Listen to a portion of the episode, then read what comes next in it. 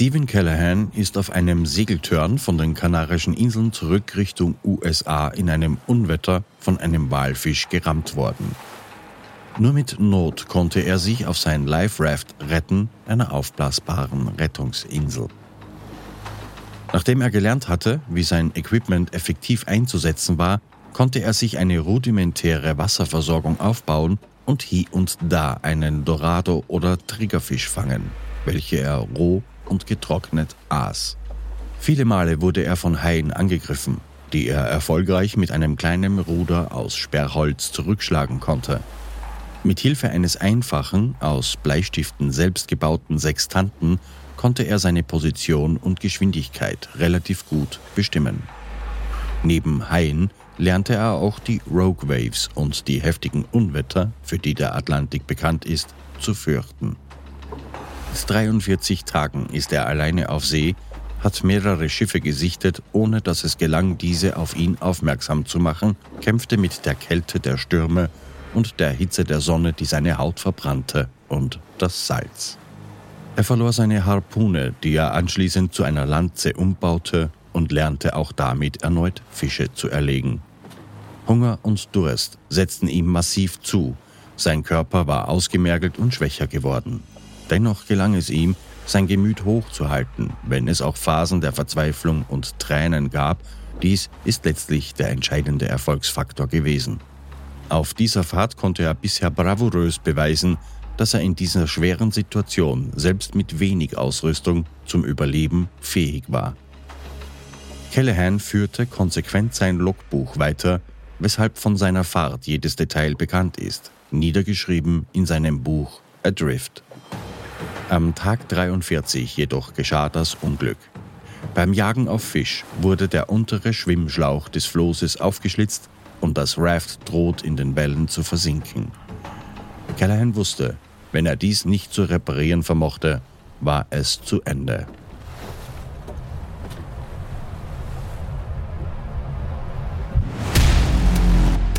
Ich bin Thomas Speck und das ist Against Fate, der True Survival Podcast. Wöchentlich bringe ich dir die unglaublichsten und spannendsten Überlebensgeschichten der Welt. Die Geschichte von Stephen Callahan ist die bislang längste Serie meines Podcasts. Wie soll man eine solche Drift, die so lange gedauert hat, in ein paar Folgen schildern? Beim Versuch, die verbleibenden Ereignisse in eine letzte Folge zu verdichten, habe ich vorige Woche leider versagt und musste das Manuskript verwerfen. Ich bitte zu entschuldigen, dass deshalb auch keine Folge erschien.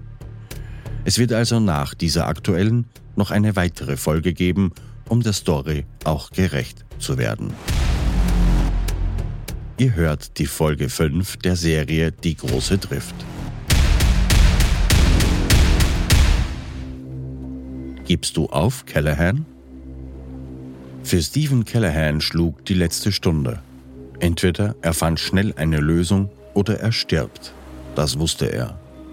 Panik stieg hoch, während er mühsam versuchte, die Ränder des Schnittes nach außen zu drehen und dahinter, wie bei einem Luftballon, den Kunststoff zu fassen und das Loch zuzuhalten. Oh er bekam es jedoch nicht richtig zu fassen. Und die wertvolle Luft sprudelte zwischen seinen Fingern hervor, zuerst in großen Blasen, danach im immer kleineren, bis es endgültig versiegte.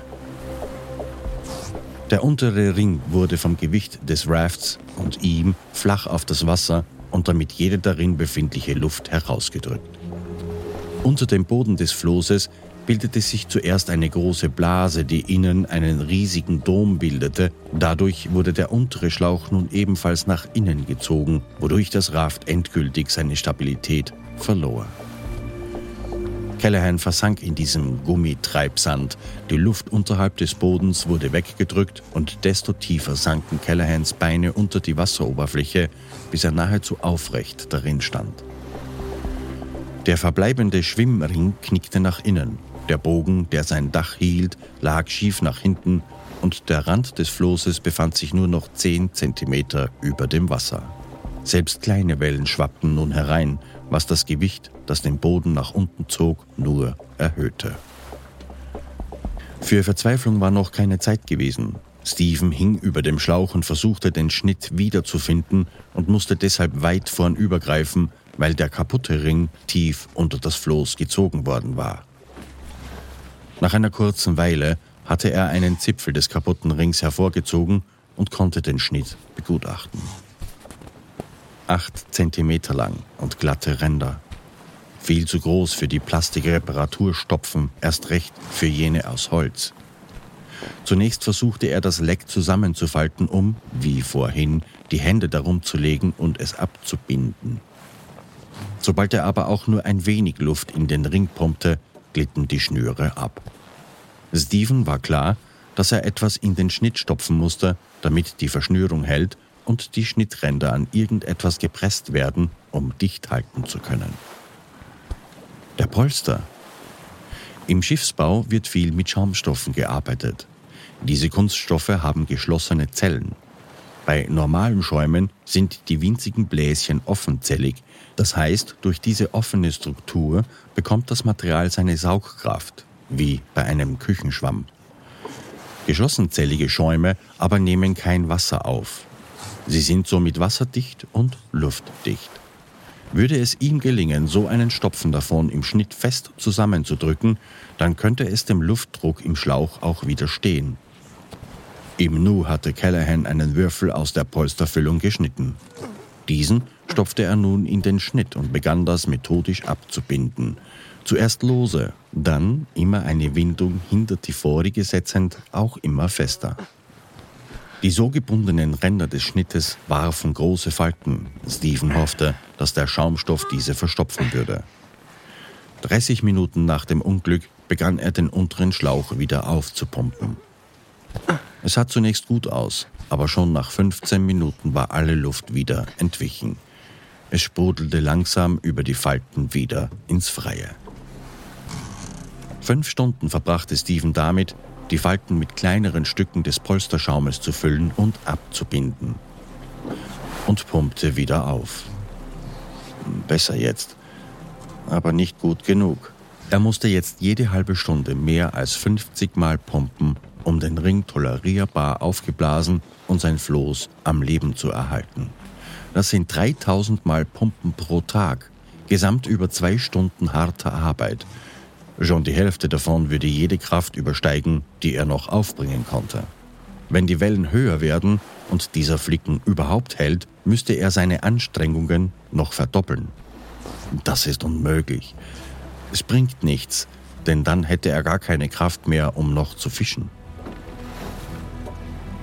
Er war noch mehr als 600 Meilen in der See, 34 Tage mindestens, bevor er mit etwas Glück auf Land stoßen könnte. Der luftleere Ring war wie ein Seeanker und verlangsamte die Drift von Gummientchen noch mehr. Das stundenlange Arbeiten in der Hitze, sein Mund salzig vom Halten der Schnüre und des Messers zwischen den Zähnen, ließ ihn ein völlig neues Level an brennendem Durst erleben. Seine Muskeln sind jetzt schon ausgebrannt und kraftlos geworden. Er würde niemals noch einmal 34 Tage aushalten.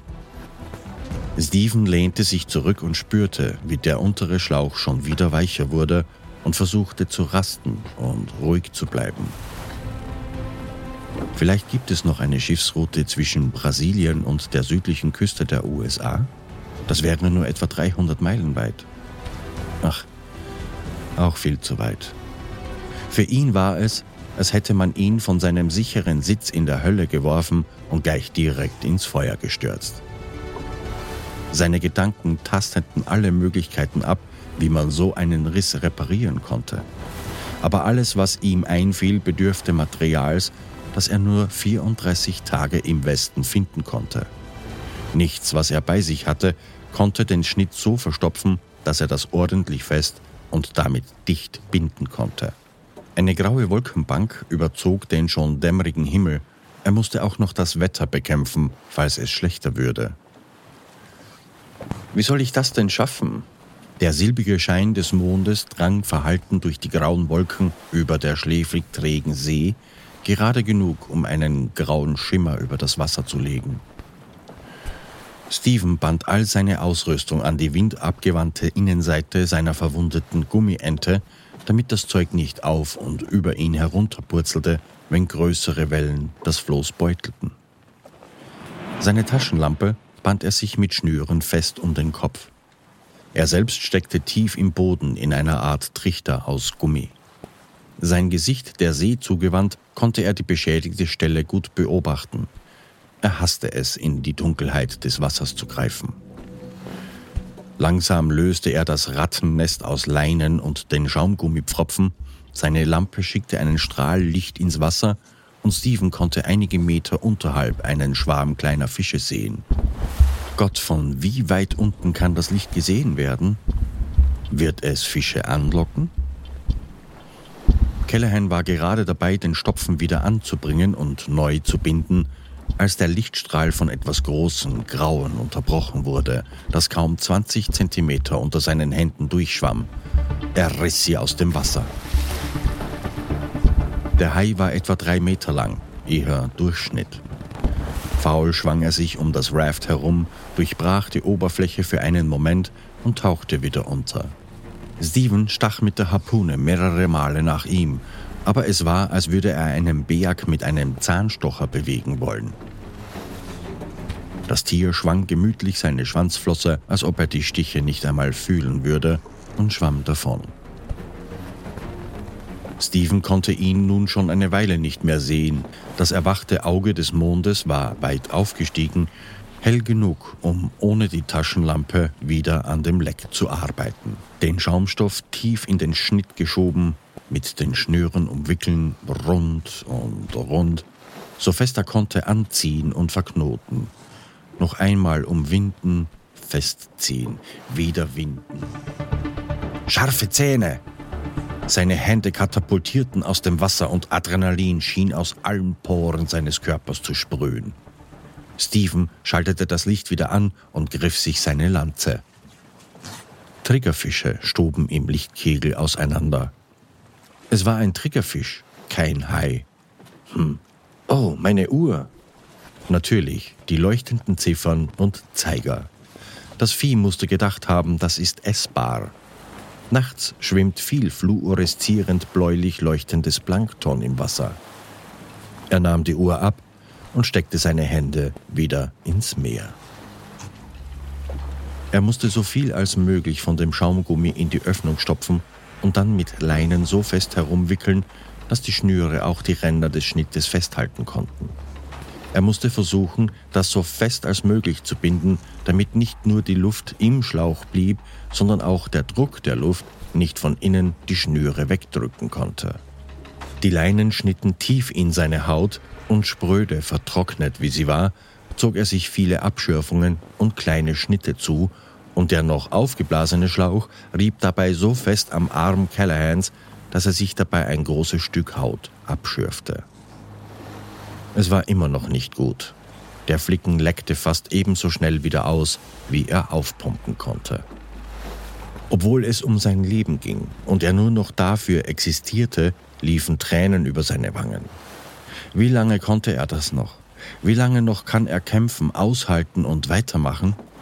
Steven war so erschöpft, dass er einschlief, während er in seinem dümpelnden Schiffchen halbstehend herumgerollt wurde.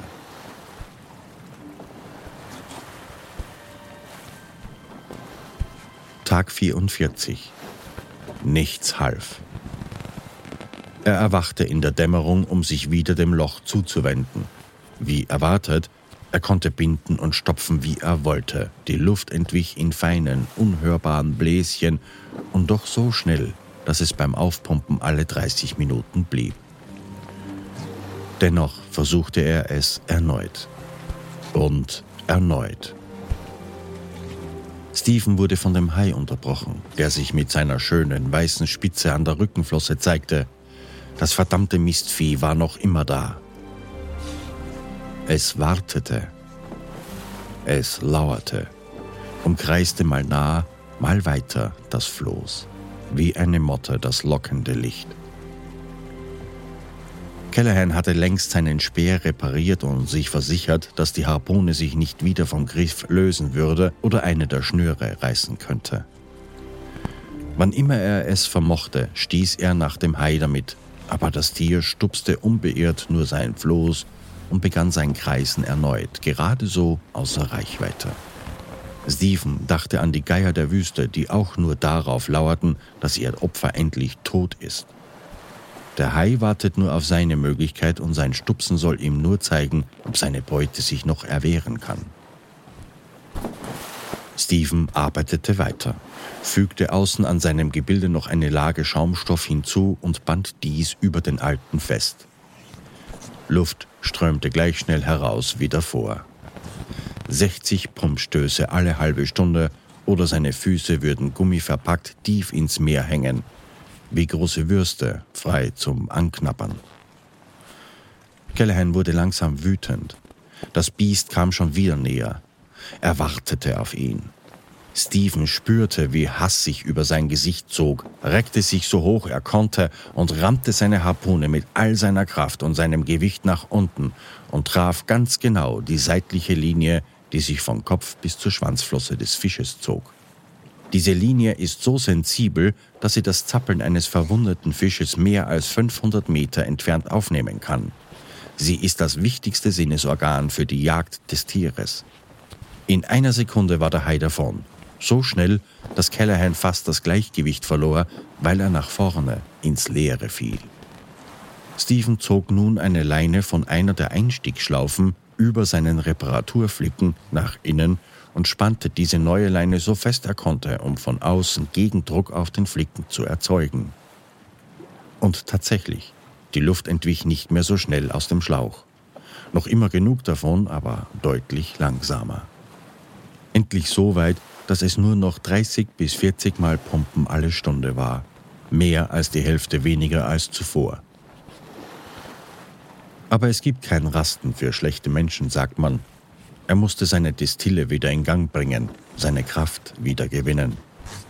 Da war auch kein getrockneter Fisch mehr übrig. Wenn also die Dorados wiederkommen, um mit ihm zu spielen, dann war er bereit. Er überprüfte noch einmal die Verknotung seiner Harpune und legte sich wie Tage zuvor auf die Lauer. Doch mehr als seine Harpune zu werfen, schaffte er nicht. Er konnte kaum zielen und fühlte sich lahm. So kraftlos erzeugte er nicht genug Wucht und Schnelligkeit, um zu treffen. Viel zu geschwächt war Stephen, als dass er mehr zu Wege brachte. Seine kraftlosen, unsicheren Würfe verdroschen nur das Wasser und verscheuchten die Tiere. Mehr nicht. Zwei Stunden vergingen, als er endlich ein Weibchen in den Rücken traf. Sein Schlag war aber nicht kräftig genug, um sie gänzlich zu durchbohren. Die Spitze blieb in ihrem Körper stecken. Das kleine Tier wirbelte plötzlich so schnell im Kreise, dass er nicht Zeit hatte, die Harpune mit beiden Händen zu fassen. Da war sie schon ab und davon. Stumpf starrte Callahan auf die Harpune, die nun keine Spitze mehr hatte. In nur drei Sekunden hatte die Dorado-Dame sich mitsamt der Harpunenspitze von der Lanze geschraubt und davon gemacht. Die Dorados haben ihre Chance erwartet, um Callahan erneut zu prüfen. Sie haben sein Schiff zerstört und ihn auch noch entwaffnet. Wütend und fast schon automatisch durchsuchte er sein Zeug nach etwas, aus dem er eine neue Spitze bauen konnte. Er fand ein Pfadfinder-Utensilienpack Darin waren ein Messer, Löffel und eine Gabel, die miteinander verbunden waren. Man konnte die Einzelteile durch Verdrehen voneinander lösen. Das Zeug hatte er schon Jahre bei seinen Sachen herumfliegen und letztlich warf er es achtlos in seine Notfalltasche, weil er keinen anderen Nutzen dafür hatte. Nun war es gut, dass er die billigen Dinge aufbewahrt hatte. Aus entweder der Gabel oder dem Messer könnte er eine Harpunenspitze basteln. Die Gabel war steifer. Die könnte er auch verwenden, um Fische damit festzuhalten, um sie an Bord zu ziehen. Stephen entschied, dass er es mit dem Messer versuchen will. Wieder verwendete er seine Leinen, um das Messer fest an den Pfeilschaft zu binden. Da der Griff für den Steckmechanismus zwei Löcher hatte, war das etwas einfacher. Außerdem zog er die Leine auch bis zum Griff durch, damit er die neue Spitze nicht wieder verlieren konnte. Die dünne Klinge ragte etwa sechs Zentimeter über den Schaft und war recht biegsam. Stephen zweifelte am Nutzen, um Dorados damit zu fangen. Vielleicht besser zuerst einen Triggerfisch versuchen. Aber daraus wurde zunächst nichts. Es war, als würden die Fische wissen, dass er wieder bewaffnet war und sie blieben zu weit entfernt. Sollte er wieder versuchen, mit der Fischerleine und dem Plastikhaken zu fischen? Die Rankenfüßler, die unter dem Boot gedeihen, waren sicher ein guter Köder, vor allem hatte es mehr als genug davon. Gesagt, getan. Er stach einen besonders dicken Füßler auf den Haken und warf die Fischleine aus. Innerhalb einer Stunde hatte er einen Fisch am Haken. Hey, prima, Steve, gut gemacht. Callahan zog den Fisch heran, als der plötzlich wie ein Ballon aufging und hunderte kleine Stacheln zeigte.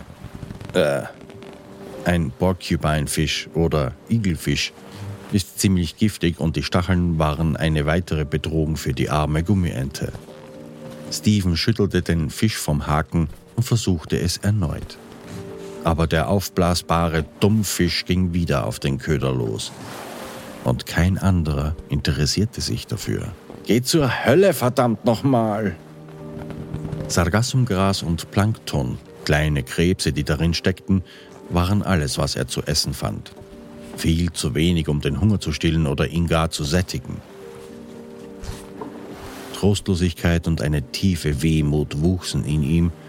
Er legte sich zurück und starrte in den stahlblauen Himmel. Das war das Einzige, das er mit den Menschen auf dem trockenen Land teilte. Der Himmel verband sie alle mit ihm. Ein Vogel flog über ihm, weiß gegabelter Schwanz, eine schwarze Kappe. Er hatte schon oft gesehen, dass Vögel auf Segelmasten stundenlang mit den Booten reisten. Stephen hoffte, dass der Vogel dumm genug sei, um auf seinem Floß zu landen. Er würde ihn roh essen. Aber der Flattermann zog nördlich davon. War er näher an der Karibik, als er dachte? Ach was, das ist nur Wunschdenken, du dummer Esel. Er würde noch warten und dann ein letztes Mal sein E-Pierp einschalten, in der vagen Hoffnung, dass er in Reichweite war und die Batterien mehr Saft hatten als er selbst. Hunger, Durst, Luftpumpen und Warten. Auf seinen Karten wurden keine Schiffsrouten von Süd nach Nordamerika angezeigt. Aber es müssen unzählige kleinere Boote zwischen den Inseln unterwegs sein, selbst größere, die Südamerika mit den südwestlichen Karibikinseln verbanden. Ja, auch Flieger müssten viele unterwegs sein, aber er war noch viel zu weit entfernt. Selbst seine besten Kursberechnungen sahen nicht gut aus. Zwar war jeder Tag, der verging, ein Tag näher, aber die Anzahl der Tage, die er trotzdem noch brauchen würde, waren kein Anlass zur Freude. So waren Hoffnung und Depression sehr nahe beieinander, und das Karussell der Gefühle und der kleinen Fluchten in seine geistigen Realitäten begann erneut. Gegen Abend endlich erlegte er einen kleinen Triggerfisch, wobei sich die neue Harpunenspitze etwas verbog. Eine Stunde verbrachte er damit, das Tier fein säuberlich zu zerlegen. Nichts verschwendete er, alles, was irgendwie geeignet war, landete in seinem Magen oder wurde dafür vorbereitet. Selbst das bisschen Fleisch rund um die Augen und Lippen, das Fett aus den Augenhöhlen und auch das Ende der Zunge wurden verwertet. Ein paar starke Gräten, richtig feste Knochen sind das, bewahrte er auf für den Fall, dass er sich eine Aale schnitzen musste. Immerhin könnte er damit zerrissene Planen vernähen. Die Nacht brachte tiefen Schlaf, den ersten seit langen Tagen. Unterbrochen wurde er nur wenige Male von Schlägen der Dorados und einem Hai, der Gummientes Boden rubbelte. Er verjagte die Viecher auf bekannte Weise. Auch das geschah mittlerweile ohne darüber nachzudenken, ohne große Angst. Stephen hatte gelernt, anhand der Geräusche festzustellen, wie groß die Gefahr war, in der er sich befand. Ein Hai stößt am Raft, anhand des Bodens feststellen, wo er war und feste draufhauen mit dem Ruder. Oder, wenn er seitlich kam, mit der Harpune zustechen. Mehr war es nicht. Die Erinnerung, welchen Stress und welche Angst er vor den Tieren hatte, verblasst gegen die trostlose Umgebung, das langsame Ticken seiner Lebensuhr und dem Durst und Hunger. 26. März Tag 50. Obwohl er täglich stundenlang den Horizont beobachtete und nach dem Brummen von Motoren lauschte, da war nichts. Ja, er wusste, dass er viel zu weit draußen war, aber tun musste er es trotzdem. Der Stopfen am unteren Ring hatte sich gelockert, Luft entwich wieder schneller. Er band eine zweite Leine über den Flicken, aber dieser wurde dadurch zur Seite geschoben und es zischte verdächtig lauter. Stunden dauerte es, bis er es einigermaßen so weit hatte wie davor.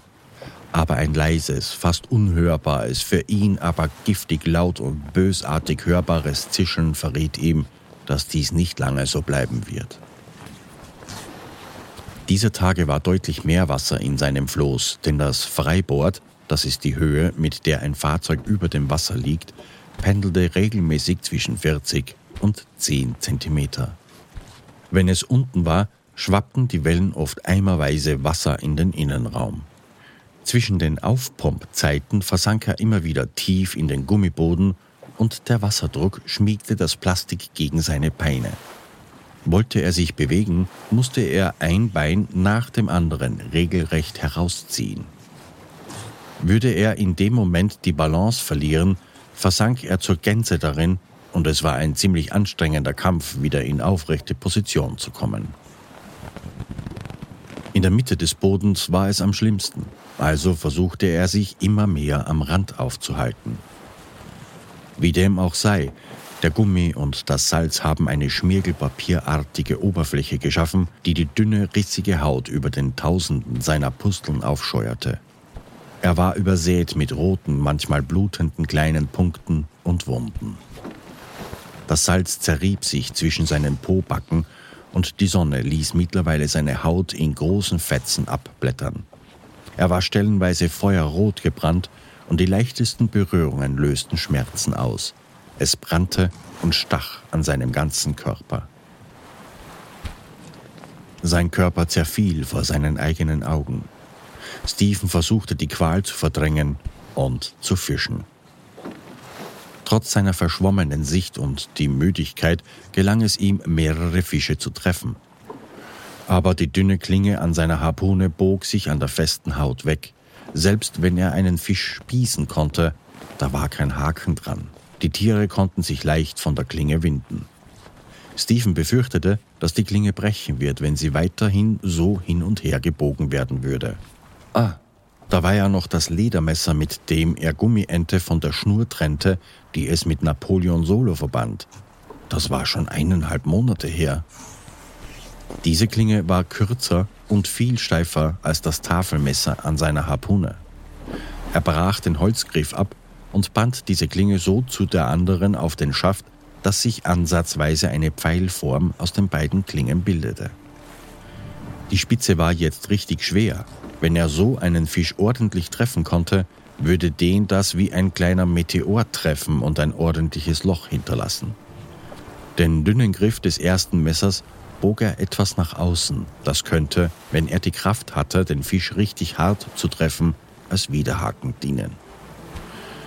Sollte er diese Klingen verlieren, dann war es geschehen um ihn.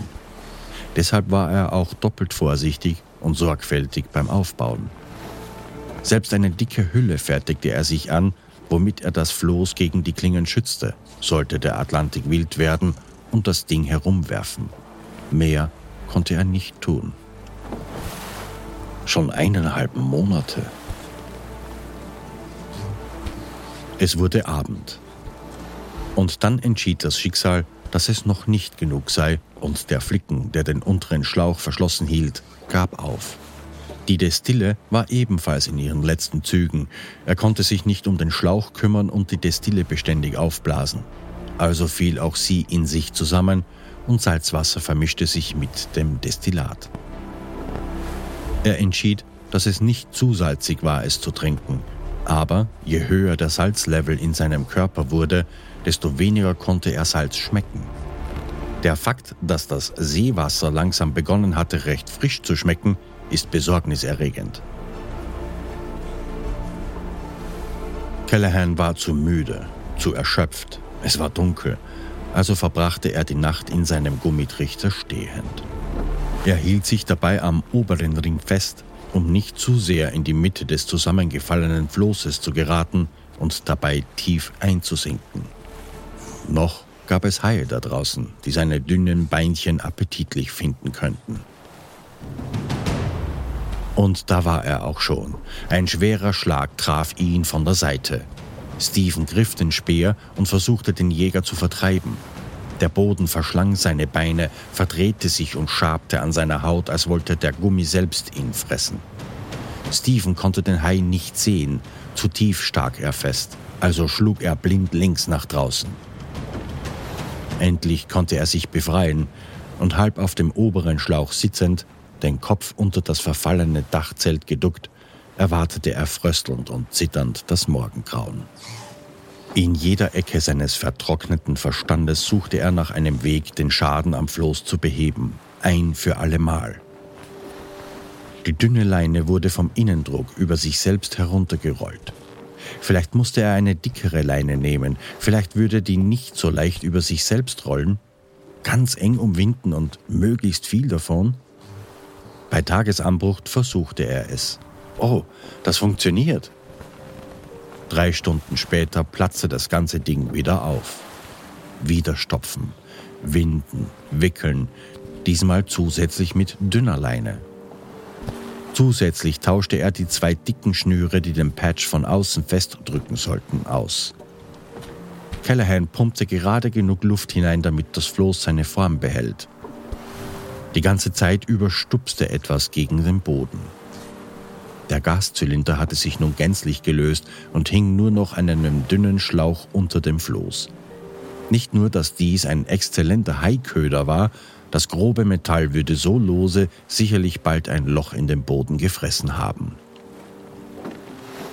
Es dauerte ein wenig, aber Stephen band den Zylinder am oberen Schlauch fest, sodass er nicht scheuern konnte. Er hatte sich tief in den Unterarm geschnitten dabei, aber egal, das war wichtiger. Eine Wunde mehr. Das Loch, das er sich vor zwei Tagen in den Arm gerieben hatte, ist größer geworden, es eiterte und stank ein wenig. An manchen Stellen konnte er die Haut dick abziehen, wie das brannte. Was machte da schon ein kleiner Schnitt? Den Schmerz spürte er kaum gegen dieses allgegenwärtige Brennen. Seit Tagen nur ein paar Stunden Schlaf. Schmerzen, Hunger, Durst, Fischen, Navigieren, die Destille pflegen, Ausschau halten, bis er umfiel. Er tötete einen weiteren Trigger und er genoss den sauren Fisch, als ob es gegrillte Ente wäre. Die Pflicht, sein Raft wieder und wieder aufzupumpen, raubte ihm seinen Schlaf in der Nacht. Da war keine klare Grenze mehr zwischen gut und böse oder schön und hässlich. Das Leben war nur noch eine Verkettung von verschwommenen Momenten, jeder nur noch tiefer in Erschöpfung und Qual führend.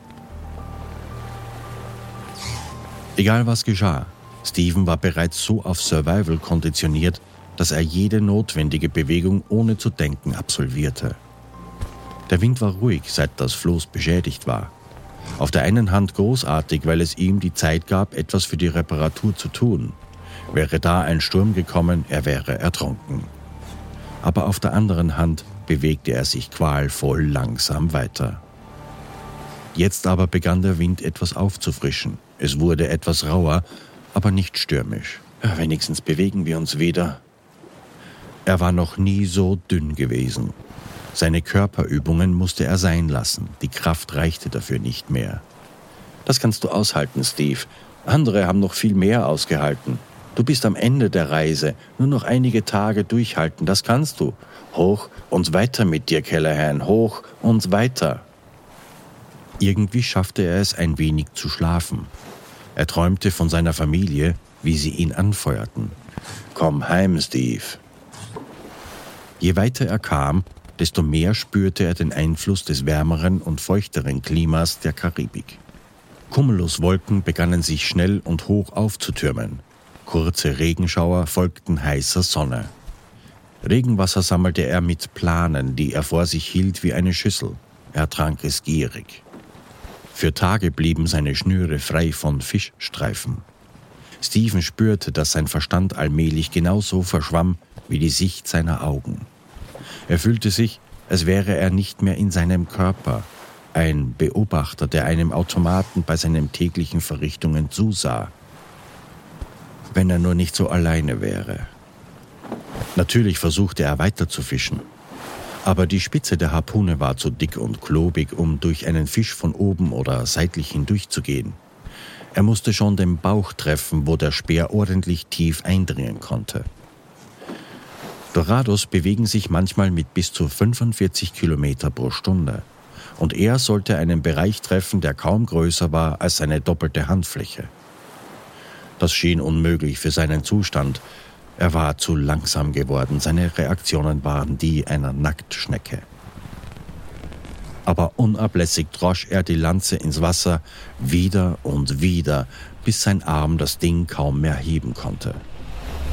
Und der letzte Wurf traf ein Dorado-Weibchen perfekt seitlich in den Bauch.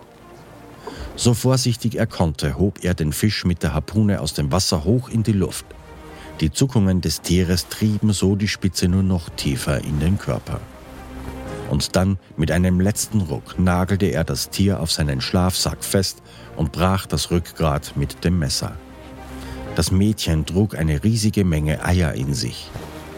Er hatte zu essen, Stephen vollführte kleine, schlappe Sprünge und mit seiner gebrochenen Stimme versuchte er ein paar krächzende Jauchzer.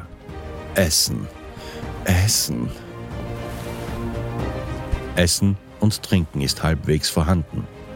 Das Floß schwamm wieder annehmbar dahin und der Flicken hielt bisher. So besehen konnte er es noch einmal 14, 15 Tage aushalten. Vor eineinhalb Monaten rechnete er seine Chancen mit 1 zu einer Million vor zwei Tagen mit 1 zu 100 und heute, heute würde er sich eine Chance von 50 zu 50 geben. Ja, diese kleine Pause hatte er wirklich gebraucht zu dieser kritischen Zeit. Dann kam der letzte Sturm.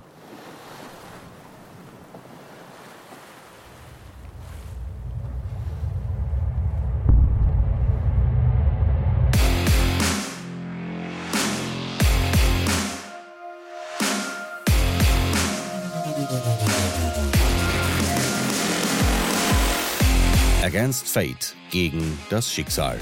Abonnieren auf Spotify, Apple, Google Podcasts, Amazon Music, Deezer oder wo immer du gerade hörst. Abonnenten des Mitgliederbereiches auf againstfate.at hören jede Folge ungekürzt als Director's Cut und werbefrei. Ihr erhaltet Zugriff auf unveröffentlichtes Material, Blogartikel, illustrierte Ausgaben der Serien im Download zum Nachlesen und regelmäßig die Möglichkeit zu Online-Treffen und persönlichen Stammtischen mit mir.